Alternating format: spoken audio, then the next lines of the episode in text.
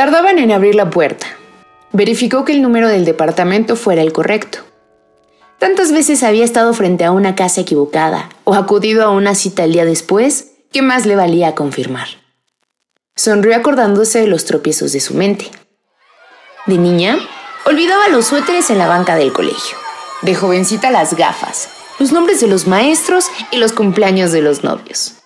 El despiste había crecido con la edad. Un día, regresó a casa en autobús. Su marido, sorprendido por la tardanza, le preguntó por el auto. Lo había dejado estacionado frente al trabajo. Repetidas veces trató de subirse un coche ajeno y forcejeó con la cerradura hasta que el dueño la sorprendió. Nadie abría la puerta. Se asomó por las ventanas.